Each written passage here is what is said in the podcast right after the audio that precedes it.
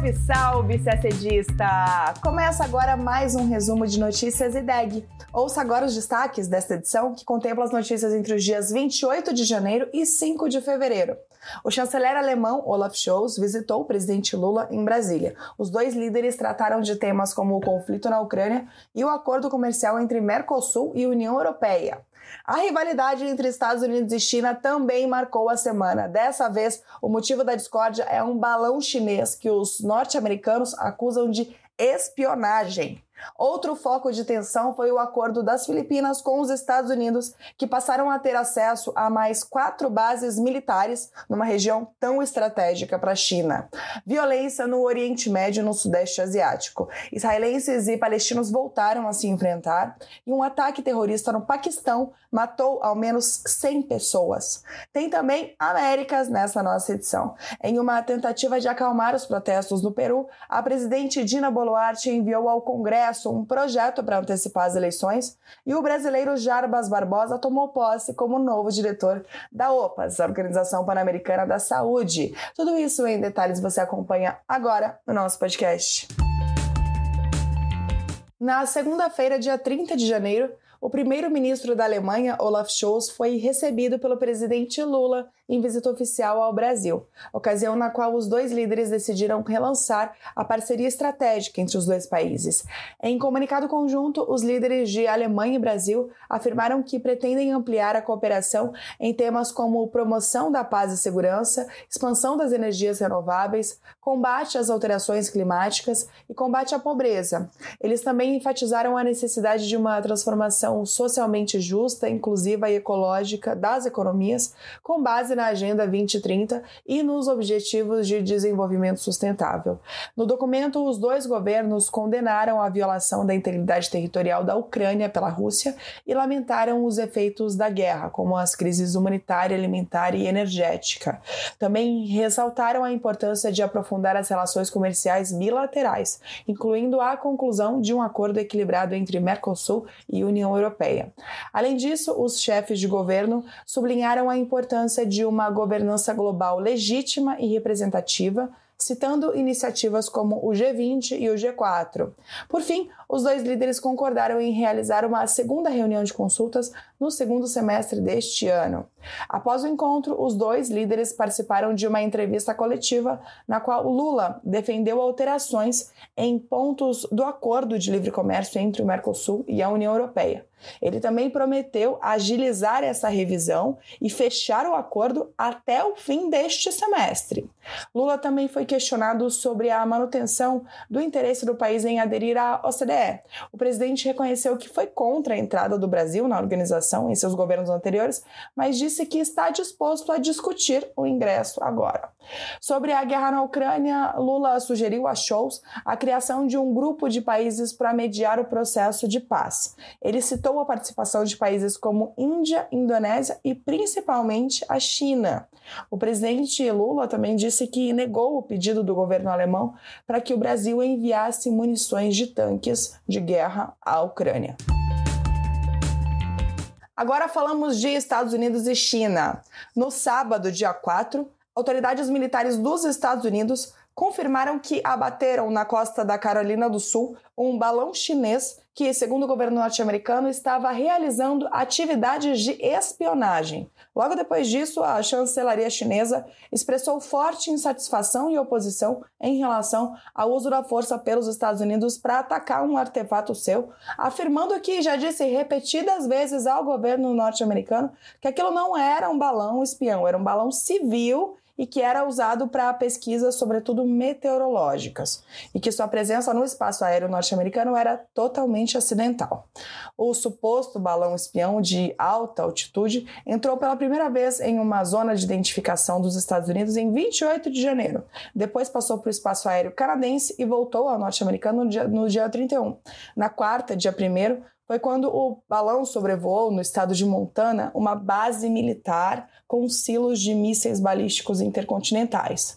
Na sexta, dia 3, o secretário de Estado Antony Blinken adiou sua viagem à China poucas horas antes de embarcar para Pequim. Nessa viagem que prometia desescalar as tensões, Blinken se encontraria com altos funcionários chineses para tentar negociar certos temas de grande desacordo, como a situação de Taiwan, direitos humanos, Coreia do Norte, guerra da Rússia na Ucrânia, política comercial e mudanças climáticas. Mudanças climáticas, nesse caso, que não são tão motivo de divergência, mas enfim.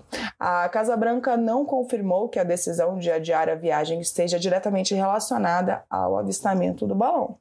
Autoridades de defesa dos Estados Unidos afirmaram que não é a primeira vez que balões desse tipo são avistados no país, mas que dessa vez o tempo de permanência do objeto foi mais longo. Esse tipo de instrumento foi bastante utilizado durante a Guerra Fria pela União Soviética e pelos próprios americanos que tentavam monitorar testes nucleares dos soviéticos, principalmente na década de 50.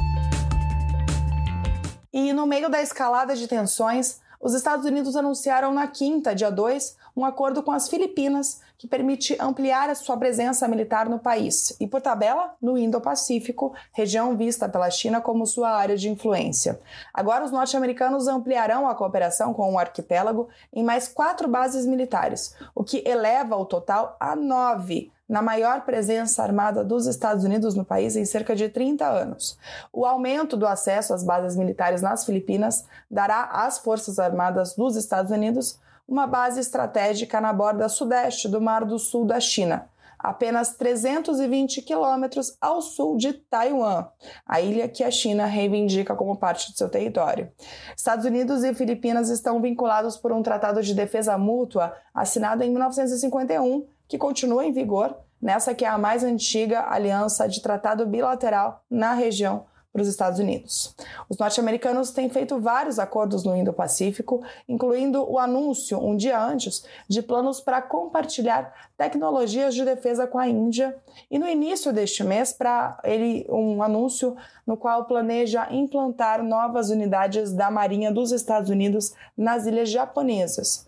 E na semana passada, o Corpo de Fuzileiros Navais abriu oficialmente uma base em Guam, uma ilha norte-americana estrategicamente importante a leste das Filipinas. Sem deixar o tema política externa norte-americana, agora falamos de Israel, onde esteve o secretário de Estado Anthony Blinken esta semana. A gente vem contando aqui uma série de ataques mútuos entre israelenses e palestinos. Um dos episódios mais graves ocorreu no dia 26 de janeiro, quando uma incursão militar israelense matou nove pessoas em um campo de refugiados palestinos na Cisjordânia. Foi um dos ataques mais violentos na Cisjordânia em anos. O Hamas, que governa a faixa de Gaza, e a Jihad Islâmica prometeram represálias e lançaram foguetes em Israel a partir de Gaza. No dia seguinte, um palestino matou sete israelenses a tiros e feriu mais dez perto de uma sinagoga em Jerusalém. Embora o Hamas e a Jihad Islâmica Palestina tenham elogiado a ação, eles não reivindicaram a autoria do ataque. Esse episódio suscitou uma nota do Itamaraty que afirmou que não há justificativa para o recurso à violência, sobretudo contra civis, e que reiterou compromisso do Brasil com a solução de dois estados. Justamente para tratar da questão israelo-palestina, o secretário de Estado dos Estados Unidos, Anthony Blinken, visitou primeiro o Cairo, no Egito, que é um mediador histórico do conflito.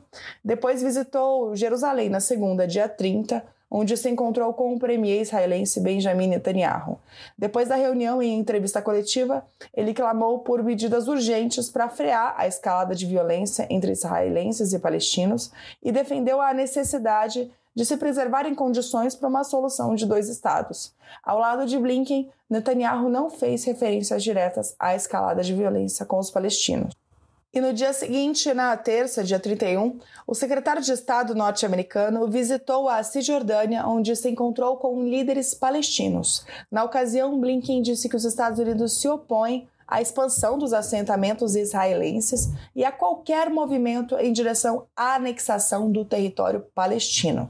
Netanyahu e sua coalizão ultraconservadora têm acelerado essa política para implementar assentamentos israelenses na Cisjordânia, o que se distancia da solução de dois estados, já que mais cidadãos de Israel passam a viver em território palestino. Na segunda-feira, dia 30, Um atentado suicida numa mesquita no Paquistão provocou a morte de ao menos 100 pessoas. Outras 225 ficaram feridas. Foi na cidade de Peshawar, perto do Afeganistão. Autoridades afirmam que havia entre 300 e 400 pessoas na mesquita no momento do atentado e que o suspeito, que morreu na hora, detonou a bomba quando centenas de pessoas faziam fila para rezar. O choque da explosão levou o segundo andar da mesquita a colapsar, soterrando vários dos presentes. O Talibã paquistanês chegou a assumir a responsabilidade pelo ataque, mas logo depois negou. O Paquistão, que tem maioria muçulmana sunita, experimentou um aumento de ataques de militantes desse grupo desde novembro, quando o Talibã paquistanês suspendeu o seu cessar-fogo com as forças do governo. Em nota, o premier paquistanês Shehbaz Sharif prometeu tomar ações severas contra os responsáveis pelo ataque. Ele disse que o terrorismo é o maior desafio de segurança nacional do Paquistão. O atentado ocorreu no mesmo dia em que representantes do FMI, o Fundo Monetário Internacional, visitaram o país para negociar o desbloqueio de recursos financeiros. Também o presidente dos Emirados Árabes Unidos deveria se encontrar com o premier paquistanês, mas o encontro, claro, foi cancelado em cima da hora nesta segunda-feira. O Itamaraty publicou nota em solidariedade às famílias das vítimas e reiterou seu firme repúdio a todo e qualquer ato de terrorismo. Falamos agora de Américas, a começar pela crise política no Peru. Em uma tentativa de acalmar os protestos que já causaram dezenas de mortes no país, a presidente peruana Dina Boluarte apresentou um novo projeto de lei para antecipar as eleições. O projeto propõe a realização de eleições parlamentares e presidenciais em outubro deste ano, com as autoridades eleitas assumindo seu cargo no final de dezembro, para cumprir mandato de cinco anos, até julho de 2028. Desde dezembro, quando o então presidente Pedro Castilho foi deposto após uma tentativa de fechar o Congresso ilegalmente, as ruas de várias cidades do Peru têm sido palco de protestos violentos que demandam novas eleições o quanto antes. A presidente que assumiu no lugar de Castilho, Dina Boluarte, já tinha enviado uma proposta de antecipação das eleições, mas o Congresso, na época, rejeitou porque os mandatos atuais seriam abreviados. E ainda falando de Américas, no dia 31 de janeiro, o brasileiro Jarbas Barbosa tomou posse como diretor da Organização Pan-Americana da Saúde, a OPAS. A cerimônia ocorreu na sede da OPAS, em Washington. A Organização Pan-Americana da Saúde completou 120 anos em 2022. É a agência especializada em saúde do sistema interamericano e também atua como escritório regional para as Américas da OMS, a Organização Mundial da Saúde. O médico sanitarista e epidemiologista Jarbas Barbosa era vice-diretor da OPAS desde 2018. Ele ingressou na organização em 2007 como gerente da área de vigilância sanitária e gestão de doenças. Ele já trabalhou aqui no Brasil no Ministério da Saúde e ainda foi diretor-presidente da Anvisa. Ao ser empossado, Jarbas Barbosa se comprometeu a atuar em parceria com os países membros pelo fim da pandemia e garantir a recuperação de sistemas de saúde mais fortes do que antes da crise. Ele também deseja assegurar acesso rápido e equitativo a inovações em saúde para todos os países da região. O Itamaraty publicou nota pela ocasião da posse de Jarbas Barbosa, afirmando que o Brasil reforça seu papel no cenário internacional de saúde que tem no SUS uma referência mundial de sistema público universal. E a gente termina o nosso podcast por aqui. Uma ótima semana, bons estudos e até sexta-feira que vem.